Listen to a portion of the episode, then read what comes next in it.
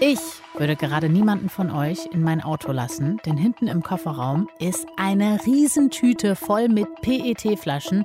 Pfandflaschen, die müssen unbedingt weggebracht werden, aber ich komme einfach nicht dazu. Sieht auf jeden Fall aus wie Sau. Wir fragen uns heute aber, wie sieht es eigentlich aus mit der Umweltfreundlichkeit? Denn die Supermarktketten Lidl und Kaufland werben genau damit gerade mit besonders umweltfreundlichen PET-Flaschen aus 100% recyceltem Plastik, heißt aus alten PET-Flaschen. Flaschen. Ob das gut ist, was das kann, wie umweltfreundlich das alles ist, ordnen wir jetzt ein. Deutschlandfunk Nova. Kurz und heute mit Jenny Gärtner. Beim Wassertrinken, da scheiden sich ja so ein bisschen die Geister. Ne? Es gibt diejenigen, die trinken nur Leitungswasser, die schwören darauf. Dann gibt es die, die Wasser in Kästen kaufen und vor allen Dingen in Glasflaschen. Das Ganze immer schön nach Hause schleppen.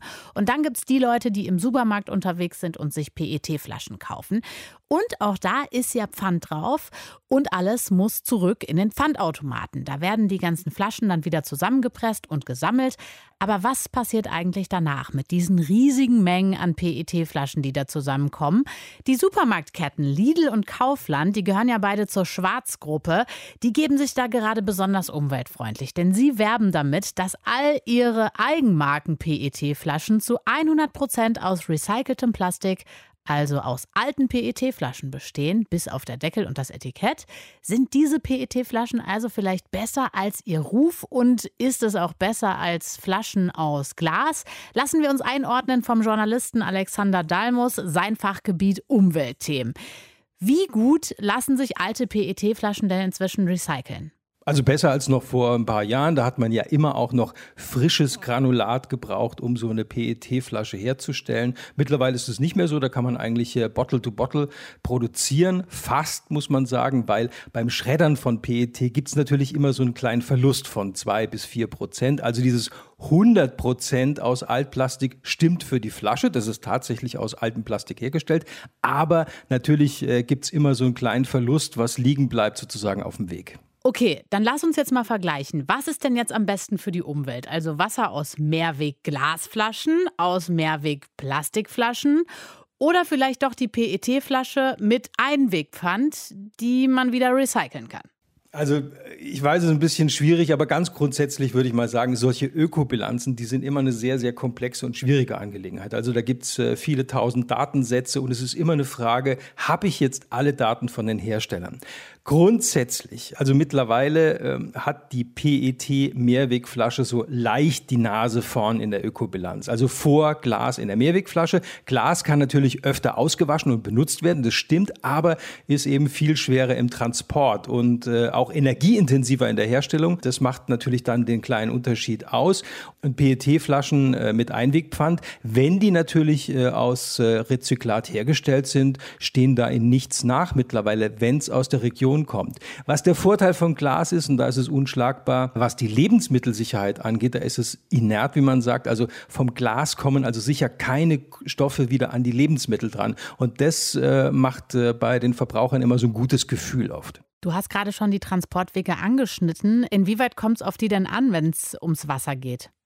Also äh, man kann sagen, der Transportweg ist ein ganz entscheidendes Kriterium. Wenn ich nachhaltig trinken möchte, also äh, Mineralwasser aus der Region, regional abgefüllt, in der Mehrwegflasche, ist immer ökologisch nachhaltiger als, was weiß ich, ein französisches oder italienisches Mineralwasser in der Plastik-Einwegflasche. Da muss ich auch keine Ökobilanz großartig anstellen.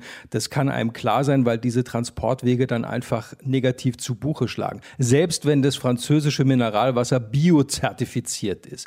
Aber umgekehrt gibt es natürlich auch, dass äh, Pfandmehrweg in der Glasflasche auch keinen Sinn machen kann. Zum Beispiel Milch. Also Milch äh, aus den Alpen äh, an der Nordsee zu kaufen, ist sicher nicht so nachhaltig wie, was weiß ich, eine Milch aus Niedersachsen im Getränkekarton. Und das ist so und das muss mir als Verbraucher halt klar sein. Dann lass uns noch mal auf die Zahlen gucken. Wie viele Menschen kaufen denn überhaupt PET-Flaschen und die anderen Varianten? Eins muss man ganz klar sagen, also Mehrweg ist so ein bisschen äh, aus der Mode. Also es stagniert äh, im unteren Bereich. Also im Verpackungsgesetz steht drin als Ziel, wir sollten bei allen pfandpflichtigen äh, Getränken so 70 Prozent schaffen. Also tatsächlich knapp über 40 Prozent. Bei Wasser sieht es noch viel, viel schlechter aus. Äh, es hat natürlich einen Grund, weil die Discounter mittlerweile so 60 Prozent vom Wassermarkt beherrschen. Also da gibt es halt billiges Mineralwasser und darauf greifen die Leute gerne zurück. Und im Discounter, das wissen wir, gibt es eben nur Einweg mit Pfand. Und so lassen sich diese ja, schlechten Mehrwegquoten auch erklären. Ich würde gerne zum Schluss noch von dir wissen, was ist eigentlich, wenn jetzt diese PET-Flaschen aus 100% recyceltem Plastik jetzt doch mal in die Umwelt gelangen? Also sagen wir mal, jemand lässt das aus Versehen fallen, passiert. Ist das dann besser oder schlechter? Also das ist der Umwelt, ich sage mal, vollkommen Bums, ob das jetzt irgendwie PET oder irgendein Plastikgemisch aus dem gelben Sack oder was weiß ich wo ist. Also Kunststoff, Plastik in der Umwelt ist immer schlecht, vor allen Dingen, wenn es dann irgendwie so klein und äh, klein geschreddert ist, dass es nicht mehr mit bloßem Auge zu erkennen ist. Dann lagert sich es irgendwo ab in äh, Tieren, wie zum Beispiel, äh, was weiß ich, Muscheln oder äh, auch Flusskrebsen oder Fischen und dann kommt es wieder zu uns zurück und das wollen wir ja nicht. Und da ist es vollkommen egal, PET oder irgendwas anderes. Also äh, Mikroplastik als Plastik ist immer schlecht. Das sagt der Journalist Alexander Dalmus. Wir haben uns angeschaut, wie umweltfreundlich sind eigentlich PET-Flaschen. Deutschlandfunk Nova. Kurz und heute.